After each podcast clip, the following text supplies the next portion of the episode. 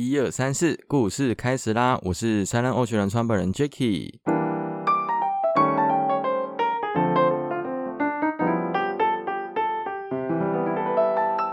到了一周的说故事的时间啦！啊，因为今天今天我们原本的小助手水水还有事不能来录音呢，所以我特别邀请了一位我的好朋友来跟我们一起分享一下户外的故事。他是我在国中一直到出社会认识到现在的一位好朋友，他在呃台北的一家算是顾问公司上班，他的工作的环境也都还不错。那他在这一两年呢，因为我很常在外面跑来跑去，我的线洞上面都很多户外的东西，像是自由潜水啦，或者是野营，所以他这。两年也很常跟我一起跑外面去玩一些户外的活动。虽然他不是特别专业的，或者是特别爱好者，可是呢，他开始在从事这些活动。那主要会想要请他来上节目，是因为哦，他在他的老家台南这边，他是养殖业大亨，那自己家里也是开了一间海产的餐厅呢。那我们来欢迎，大家好，我是博瑞，A K A 科蒂。有没有感觉到我刚刚介绍你的东西是不太正确的？你有想要补充的吗？好，好，大家好，我是。博瑞，那为什么会叫柯蒂呢？其实是因为我哥哥是柯南，所以大家就是久而久之都叫我，就是看到我哥哥在旁边的时候，就会叫我柯蒂。那我们家其实还有柯妈、柯爸，还有柯妹，是是柯妹啊，是柯妹，柯妹。就因为主要是有我哥，因为我哥哥的妹妹，对，虽然是我的姐姐啊，所以大家大家要叫她柯妹这样。我们今天讲的这个柯啊，是那个生蚝的那种柯，就是带壳的那种牡蛎，叫牡蛎嘛，对吧？牡蛎对，然后带一个鹅啊。哦，今天有时候会讲到一些。台语的部分，因为我们是从台南来的小朋友，所以我们对话的过程有时候讲很多的是台语的部分的。啊，主要会想要请他的节目，是因为他最近很常跟我玩一些凹豆的活动了。玩凹豆活动之前，想要跟大家分享一个小故事，是我们之前在台南念书的时候，我们是在呃照明国中，可能大家在南部的小孩都有听过这间学校。而我们在那时候的国中有一个户外萤火晚会的活动，当初好像就是算是长大以来第一次出去外面过夜的校外活动。那时候。是在应该是走马那农场的一个营地，你可以给进来代记。我外你你哎你你记得我们那时候做了什么事情？我真的完全忘记了。主要是就是全校都去嘛，所以有很多不同的班级，然后就是有说可能一个班会分好几组。其实我们那些材料其实都不是自己准备，是应该是走马那农场他们可能已经准备好给我们，按照他的步骤去把它组成食物。跟他写安呢？可是我真的完全忘记那时候的事情，只是我有一个印象是。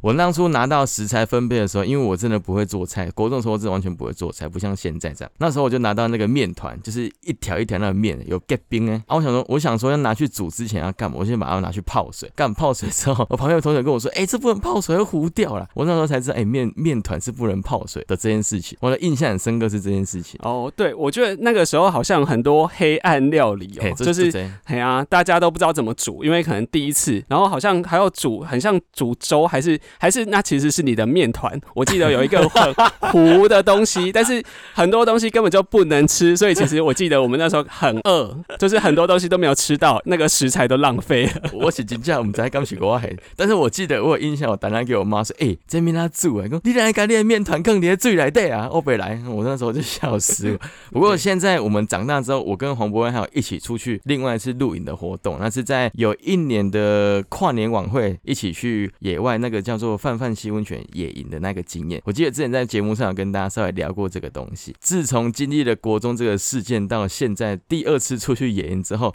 这个艾米啊刚刚喝家五，但是我记得我好像有煮那个泡菜锅、部队锅，好像上 下面有点烧焦，但是整体来说都还是很好吃啊。就是经历了社会的历练之后，我们在呃长大之后过程之中，也是学了很多做菜的方式啊。啊，我们刚今天我们是要来聊做菜，是要来跟你猛攻。啊，那天你去野营的时候啊，你有没有觉得什么事情是你觉得跟在都市生活是不赶快呢？第一次野营，因为我们那个时候去泛泛溪，我们是需要呃要先先溯溪嘛，对，就溯溪过了之后，然后我们开始扎营。所以第一次就是自己扎营，有很多很经有有经验的人带，对啊，自己其实也不太会用。那主要是有这些呃我们很 outdoor 的朋友，就是带了一次。那我觉得那一天最特别的是说晚上睡觉的时候，呃，因为那边是地热的那种，就是诶，这个地科你可能比较 知道啦，所以就是它那种地形可能算是比较地热，所以我们在睡觉的时候，其实那一天很冷，因为是跨年，是在十二月的时候，呃，我们在睡觉的时候，其实躺在地板上，其实都非常温暖，所以那一天特别好睡。他这个经验算是非常的好，因为很多人在野外睡是睡不着。第一个是因为我们都在山区露营，或者是在空旷的地方睡觉的时候，你会感受到温度是明显的比你在室内在睡觉的时候是低很多。可是因为当当初我们在那个范范溪，就是野溪温泉的附近，就是因为有热水经过，所以它在整个地板都是加热的状态，就很像你去韩国旅游的时候，在人家的饭店里面，或者是在人家家里面的那种地热炉，所以你要睡起来会很爽啊。那除了这个之外呢，刚好身边他特别经验，全部跟人共起来。对，实际上得改嘛，就是第一次在外面，就是说，因为呃，例如说以前可能有类似去那种呃人家露营的农场，或者说露营地，都是就是人家准备好的，所以例如说呃都很方便。但是其实那一天有点像是隔天睡醒的时候，我们就真的在户外，完全觉得哦，你就是在一个大家不好到的一个地方，就是早上起来，我们因为可能就有点冷，然后马上去泡温泉，哦，非常舒服，紧紧接着就送了。嘿，你能想象一个在都市生活一阵子的人敢跟你去这种地方，而且去到户外的时候，因为棒晒被棒油的东西还给你挖出来，都是要自己挖坑去做处理的。那我朋友就特别喜欢大便这件事情，所以因为我们这里挖过在哭到底下了。然后中间我记得在去野外露营之前，我们还有去了一趟是小观音山登山的活动嘛。哦，对，这个活动也是非常的刺激。那时候差点害他们夫妻吵架分手的概念。因为夫妻因为老婆的兵要担心，我没我没有要邀他进来讲话。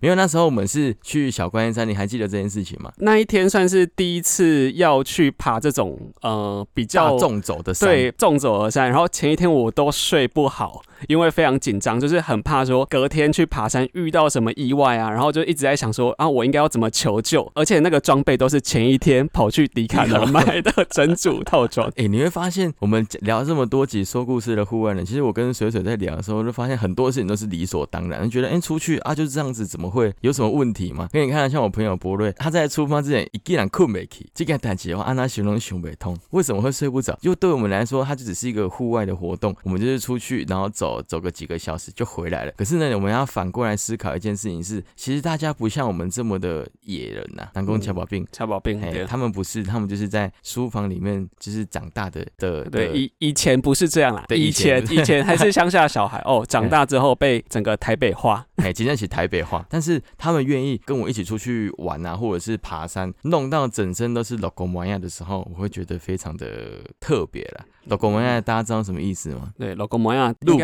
梅子，露骨梅子，对，露骨的梅子，露骨的梅子，安那公带用用球戏，露骨梅子，老公模样的是叫做泥巴。那天我们去爬小观音山的时候，是下大雨的状态。我记得在之前有一集有跟大家聊过这个，啊，那时候你的感受是什么？哦，那哦那一集我有听，然后当下 其实真的很紧张，因为我们应该算是爬到第二个山头的时候开始下了雨，那个时候我记得气氛有点凝重，大家觉得有一点好像有。点觉得不妙，就是哎，那我们就是在上面呐啊！如果我们要回去，就是因为前面爬了就是很陡了，就是已经过了应该一两个小时，还两三个小时，就已经到一半了。那我们折返也不是，然后往前走也不太是。但是后来，当我们就是硬着头皮走到，就是继续走这样。你你得讲，这是咱的秘辛，因为那一集我们节目讲出来的东西都是比较漂亮的啊。今天讲这个，我有一个想跟大家分享的是，我们爬到那个第二个山头的时候，上去其实你左右两边完全看不到路，因为全部。都是大蒙大雾，你左右两边根本看不到，而且都是悬崖，你要走一步算一步那种概念啊！你要回头也不是啊！你跑到旁边看说，哎，这前面是有路吗？你不知道，因为白墙啊，全部都盖住，你根本不知道前面是悬崖还是路啊！那时候我们在那边绕了非常的久。对对，而且好像应该也是因为天气不好，所以路上没什么狼，所以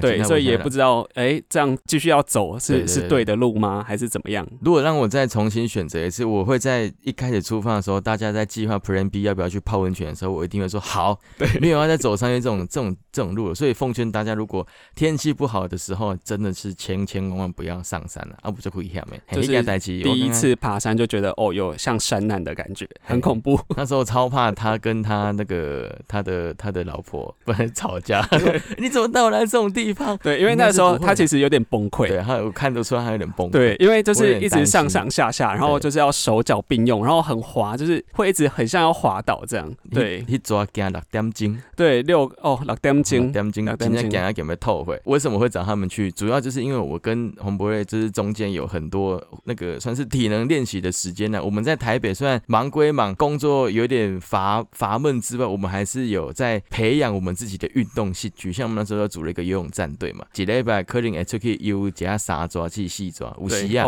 可以选游噶，啥人也游啦啊。因为现在疫情的关系，我们不能游。之后，或者是我之后，哎，我在游一阵子，跑去跑去自由潜水之后，也很少在游泳了。只是对，所以那时候运动完之后，我才有勇气去约他说，哎，不然我们去挑战一个比较厉害的纵走行程好了。嗯啊，不知道他的老婆也愿意跟我们出来，真的巧宝病，我觉得也是蛮感谢他的，他还愿意嫁给他。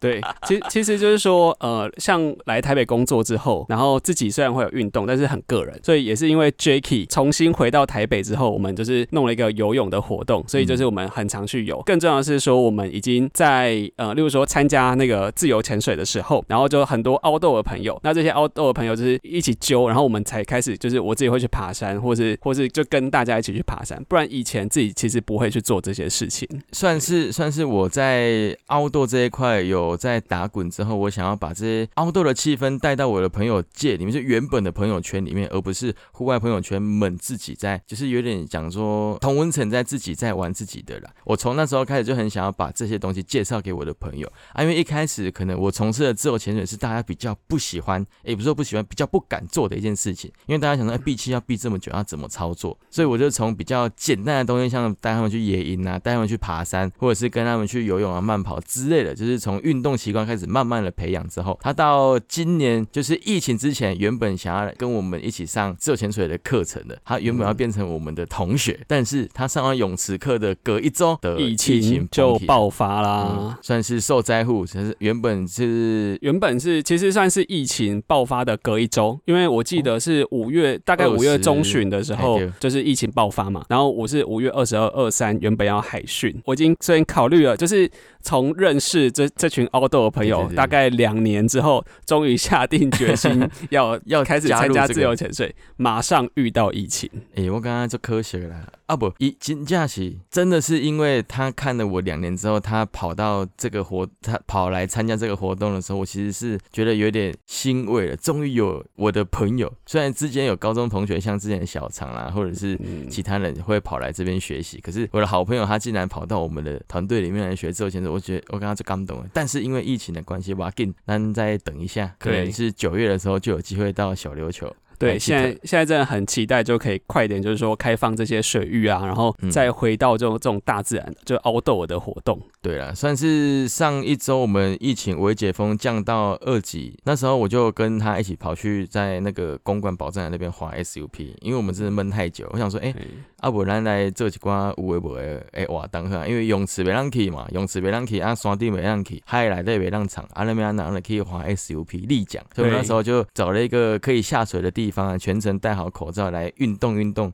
踏踏水。就是也是很不错的经验，说可以在市中心嘛，就是尤其是公馆，就是捷运站可以，就是有捷运可以到的地方，一走就是走没多久就可以下水，其实还是蛮感动的。看到那时候我们 PO 了这个现实动态，其实还蛮多朋友来问我说：“哎，那你们要开团了吗？”说：“对，我们大概下礼拜之后就会把完整的课程内容规划出来给大家参考一下。因为之前我们都是在休闲区域嘛，像是芙蓉或者是象鼻岩，就是比较比较属于在游玩的空间。因为疫情的关系，这些这些区域可不可以开？开放还不能开放之类的，都是有一些模糊的政策地带。那我们会稍微整理一下，我们把会开放了的场域，以及我们该怎么去执行的这些东西，都跟大家分享一下呢，让大家来预约我们的课程。那通常啦，都是会要你们全程戴着口罩。那戴着口罩，那来的过程之中，可以的话就是消个毒啊，那可以让我们知道一下你的最近的。生活状况，告欧北照，告爬爬照啊，有的没的这些东西。好了，啊，我们今天没有要工商我们的自己的频道的东西，我们想要跟博瑞 A.K. 科蒂来聊一下他在台南做养殖业的一些一些秘辛。我还记得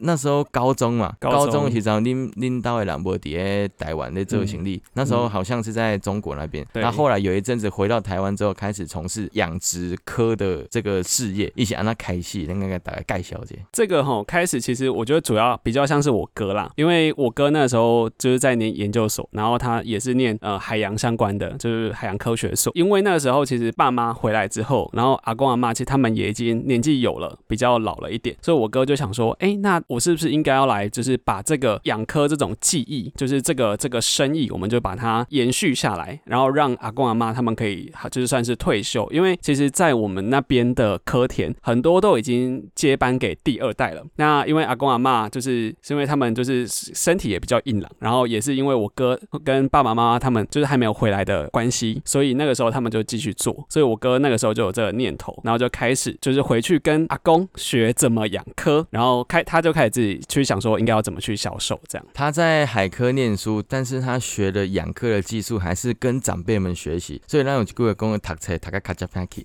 对对，我们前面那个，因为我他哥其实是我还蛮敬仰跟敬佩的一个模仿偶偶像对象，哎，我能跟我能追逐英哥的脚步，因为他那时候是在台大，他是练金融海科嘛，阿来对。去台大台大的海洋科学海洋科学海洋科学所，对，他个几半对，就休学，对，休学回家养科啊，当初也是轰轰烈烈的，但是我觉得他做的还蛮好的，是他那时候有一个算是一条龙服务的概念嘛，因为乡下那个地方就是养科，它只是一件劳力的工作，他们刚也收益来源东西可以大半给搬去，对，结果可能五个人听不，那那重新用国语给他翻译起来，在那些地方小农，他的他的东西都会是被大盘商给收走了。啊，大盘商他的价格都非常的压的非常的啊，他哥因为在台北生活有一阵子之后，他觉得这种东西不该存建，也不是说不该，就是觉得自己都知道怎么去买卖的话，我那我为什么不自己挑起来做？对对对，因为其实主要是那个时候的科农，因为他们自己不知道就是怎么样接触到消费者，所以他们就是可以接触卖的人，就是我们刚刚说的啊，或是中盘啊，就是大盘商、中盘商，主要是说他们收购的价格是比较低的，因为他们就是接下来要在零售啊，然后有好转好几手，所以他们其实在产地是收的很低。那个时候我记得，例如说假设一斤是四十块的话，就是我们那个鹅啊，一斤是四，就是在外面卖是四十，大盘大概只收十块或是十五块，其实是差很多，中间中间正好三十块的差异。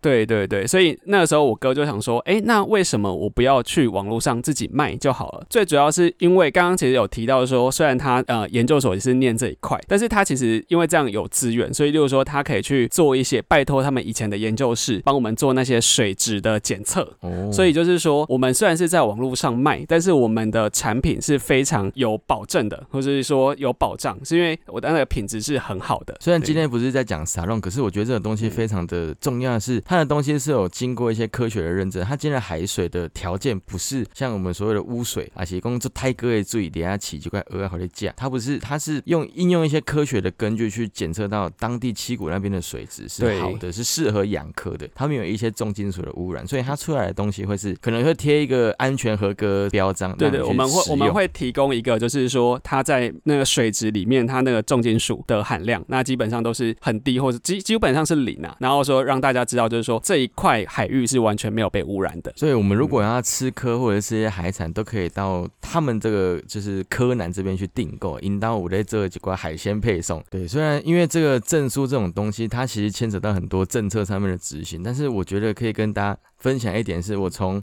他们开始在做柯南，因乌奎吉大鹅啊打这些百元烧烤，然后全部都是在卖柯的那一种。对，我从那时候是应该是我高中毕业吧，五年前。大概高中毕，大概我们是我在大学的时候，我们家开始摆夜市这样。贵贵档景，七档景。大概嘿，七档景，背档景，背档景，可能是八年前，我从八年前就接触到他们家的柯，吃吃吃到现在八年过去了，我们是头好壮壮。我我是觉得，我想跟大家分享是，他们家的东西真的是有够鲜，喝价多价个不一。主要的产地虽然是集中在养科这个这一块，但是因为他哥凭着他自己的海鲜背景，他其实也后来也去批了很多海鲜的货嘛。然后他爸妈也后来也投资了很多东西去养殖，对，就自己去养殖。就是说，我们主要是那种自产自销，就是比较一条龙式的。就是以前很多人养殖，他就会停在说我在生产而已，销售的部分就是交给别人。这样的话，他们当然。就是利润可能就会被就是剥取、被剥削。但是如果我们自己去可以去接呃接触到消费者，就是说我们就是比较自豪，就是说从产然后到餐桌，就是都是我们自己去把关。所以后来哥哥开了一间餐厅，然后爸妈就是负责生产，其实就是家庭比较一条龙式的，就是大家做自己的工作。那以前其实我在大学的时候也都会回去养科，就是在暑假的时候都会晒得很黑，然后那个时候每次回台北，大家觉得你是去哪里是谁，就是都变得很黑这样。这一段我没有太经验太多了，因为那时候他在台北生活，我在台南生活，但是大概会知道他在暑期或者是寒假的时候都会回去科铁那边去工作啊。那时候我就问他说：“哎，那做做一天要多久？”他说：“哦，他这样给我这样等下出门啊，有时候工作到十二点才回家。”我说：“啊，你内容是什么？”他说：“把鹅啊。”说什么是把鹅啊？有机会的话，我可以带大家到我们那个七股的，哎，是七股嘛，对吧？对，在七股大排沟那边有一个科场，原本想说要在那个地方带大家滑 SUP 的啊，不过那个风场真的是不太好，现在红烤料熊囧啊，有时候你可能会翻船。可是呢，我们可以有机会的话，来到南部可以找我们或者找柯南，我可以带大家去看一下这个养科的过程到底在做一些什么事情。对对对，其实现在蛮多人在做这种比较是体验农业或者说体验经济的东西，然后其实像我们家也想要做了，但是因为就是人力比较不足。其实像我以前在养科的时候，很多就是经过的车子都会停下来，然后就拍照，因为很多，例如说从都市，他们可能刚好要往就是例如说台六四嘛，或者说他们要去那个灯塔，就是最极西对极西端的那个灯塔去看的时候，然后他们就会说哦，竟然有人真的在养科，因为他们大部分可能都市人就会吃到的就是已经人家剥好，可能连那个壳都没有，就是已经弄欧褐弄青褐鹅啊，然后所以看到我们这样，就是有人在那边绑，有人在那边采收，他们就会觉得很好奇，然后就会问我们能不能拍照。所以那个时候我都会想说，他们会不会拍照，就是说要跟那个小孩说，如果你以后不念书，不好好念书，就要得一起啊。对，这些我一直在想是这件事。都市人的想法那些，要不我赶快，因为都市人他不知道西瓜是绿色的，人家觉得哎，西瓜不是红色的吗？你 这样等一下会会被踏伐，因为用检举。没有，我们是开玩笑，没有，因为在我们生活在乡村，就是你打刚经过那气温啊，就是还有追起来底下爬嘛，你就知道这里在养丝木鱼，这里在干嘛，然后这里在养科，所以到台北生活之后，发现这东西不是很正常。可是你跟那些没有看过的人讲这件事情，他觉得哇，好神奇哦！有机会的话，可以来来实地走访一下小农们，他的工作条件其实算是也蛮辛苦的啊。他们在做一些呃事情的时候，他其实在很呵护呵护的在照顾一家牡蛎了。所以主要是说，像大家现在很流行，就像 SUP 嘛，或者什么这种比较体验式的活动。那如果又可以结合一些生态或者一些很就是农业的部分，就我觉得就很棒啊。嗯，我古年就准备做这些，但是古年今天想不赢啊。有机会的话。那来推出一下无微博诶就 Fit 柯南，Fit 柯南。对，不过我觉得在 Fit 出来之前，因为现在柯南还是头好重重的在台南在地这边跟大家度过晚餐、午餐的时段。对，呃，最近快要头破血流了，因为疫情的关系，就是最近才刚开放内用啊，这样。对对对，就是大家都很辛苦。对，有机会可以去台南的柯南热炒这一间店吃一下。我可以跟大家说一下，它的料理尽量起就喝价。我们喜欢咖喱爱供啊，因为这我我我先说我没有差股，因为我本身是台南的，我很喜欢吃台南的食物。然后我搬来台北应该有六年的时间了吧。其实我觉得台北的食物仅价起有点有点就是磨合价啦，就是我觉得没有到那么的厉害。除非你要上餐餐厅，你上餐厅去花很高级的钱，你才可以吃到好的料理。但是你在台南，你就是花一些平价的钱，你就可以吃到很高级的料理了。你要瞧，咱台北就这样来讲热炒店嘛，一半一百一百个。架开名，都真正跟他喷呢，我不会跟你喷。我蛮恭喜下，我蛮恭喜得起金啊！但是这种东西你吃久之后，你会觉得，哎，食物好像都长这样啊。有一阵子我在台北生活了大概三，就是两三年之后，我有一次回去台南，我想说，啊不，让那假假柯南的看嘛。我其实我其实蛮常去的啦啊。有一次 我可能太久没去，可能半年以上没去，我去吃的时候，我发现，看这才是凤梨虾球啊！对，大宝还凤梨虾球到底在干什么东西？是在炸炸那个什么什么那个还混应该三混，就是像素薯粉呢？对，或者是什么地瓜粉，不知道，就是那种。种类似的。哎，我们在上面混的，哎，对，弄的假混呀，不是假，我们在那假上面物件。对，啊，他们发泡虾这样，发泡虾，iPhone 一下上面撒一些美乃滋跟那个什么巧克力粉，哦，